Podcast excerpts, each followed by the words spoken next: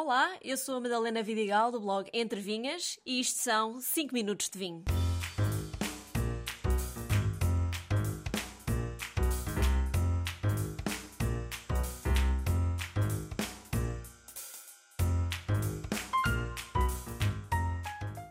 Parecendo o tema mais óbvio, foram precisos 47 episódios para eu finalmente falar de harmonização de vinhos com comida.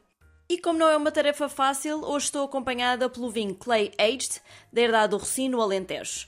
Tem as castas Alicante Boucher, Trincadeira e Toriga Nacional. E é exatamente esta última que mais se sente no nariz, já que é um vinho muito perfumado.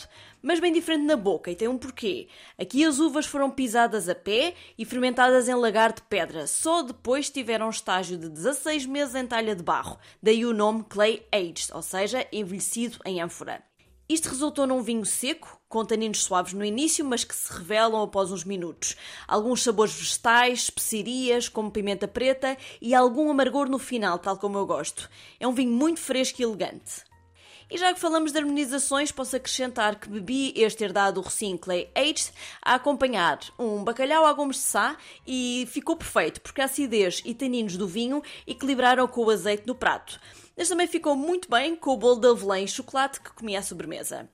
E isto para dizer que hoje em dia há tantos estilos de vinho diferentes que a regra do branco com peixe e tinto com carne já não é tão verdade e podemos brincar com os sabores de uma forma muito mais livre. Começando precisamente pela palavra harmonização, é o termo mais correto no que toca a encontrar o casamento perfeito entre vinho e comida, porque no fundo é o que queremos exatamente, que haja uma harmonia de sabores. Por isso diria que a primeira regra de todas é que o sabor do vinho não se sobreponha ao da comida e vice-versa. Podemos, no entanto, ter em conta dois critérios: o do contraste e o do corpo. Isto é, escolhemos um vinho que contraste com comida, tipo gordura com acidez, ou escolhemos comidas e pratos com a mesma intensidade de sabor, pratos leves com vinhos leves ou pratos gordos com vinhos encorpados. Dou-vos alguns exemplos práticos. Começando pelas entradas. Já falei no episódio sobre vinhos e queijos que uma boa mesa de entradas tem diferentes estilos de queijo com diferentes intensidades de sabor, mas também pode ter algumas carnes frias ou mesmo salmão fumado. Neste caso, um rosé ou um espumante são os vinhos ideais para combinar bem com todos os sabores que estão na mesa. Já nos pratos principais, com peixes brancos ou marisco, um vinho branco leve ou da região do vinho verde é o mais indicado. Mas se tratar de uma caldeirada de peixe ou uma mariscada grelhada, os sabores apuram um pouco mais e aí um branco com pouco de idade ou com alguma madeira ou mesmo um rosé combinam bem. Ainda em pratos de mar, a coisa muda um pouco quando falamos daqueles dois pratos mais comidos em Portugal, o bacalhau e o polvo. Estou a pensar nestes dois à modo lagareiro ou no forno assado com batatinha a murro, aí já pedem um tinto, não muito intenso ou muito amadeirado. Aqui pensem num tinto jovem, sem madeira ou castas menos carregadas como a negra mole, castelão ou refete. Podem também escolher um clarete, que o bacalhau e o polvo vão adorar.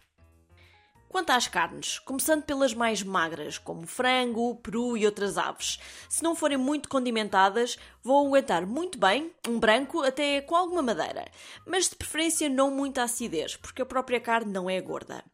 Se, pelo contrário, estiverem num restaurante asiático a comer galinha com caril, especiarias e muitos molhos, então um vinho com alta acidez, como um loureiro ou a malvasia de colares, ou mesmo um orino dos Açores, já vai contrastar com os sabores mais exóticos e picantes. O pato, que é das minhas carnes preferidas, seja qual for a forma de cozinhar, é sempre uma carne magra, mas com muito sabor, e por isso fica bem com um tinto leve, ali do Dão ou região de Lisboa. Passando às carnes mais gordas, como o leitão, porco ou borrego assados no forno. Aqui falamos de pratos com muito sabor, muito estruturados e também cozinhados com bastantes condimentos. E precisam de um vinho igualmente encorpado. No caso do leitão, precisa acima de tudo de um vinho com acidez e taninos para contrastar com a gordura. E nesse caso, tanto funciona bem um vinho tipo vinho verde ou um tinto jovem tipo baga, ainda com acidez e bons taninos. Já os assados precisam de um tinto encorpado, com alguma madeira, tipo alentejano ou, por que não, um traz-os-montes. Chegando à sobremesa, o mais comum é servir vinhos doces, que é o caso dos fortificados, como Porto ou Moscatel. Embora eu pessoalmente prefira a regra do contraste aqui. Experimentem comer uma sobremesa de ovos com um vinho branco velho, ou um doce de chocolate com um tinto jovem cheio de fruta, e vão ver se eu não tenho razão.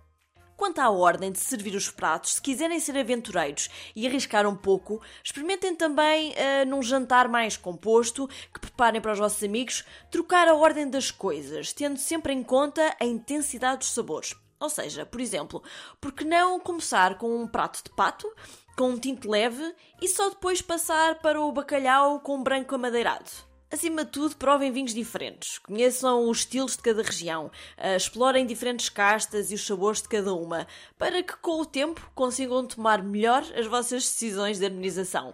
Divirtam-se também. Um brinde a todos e até ao próximo episódio.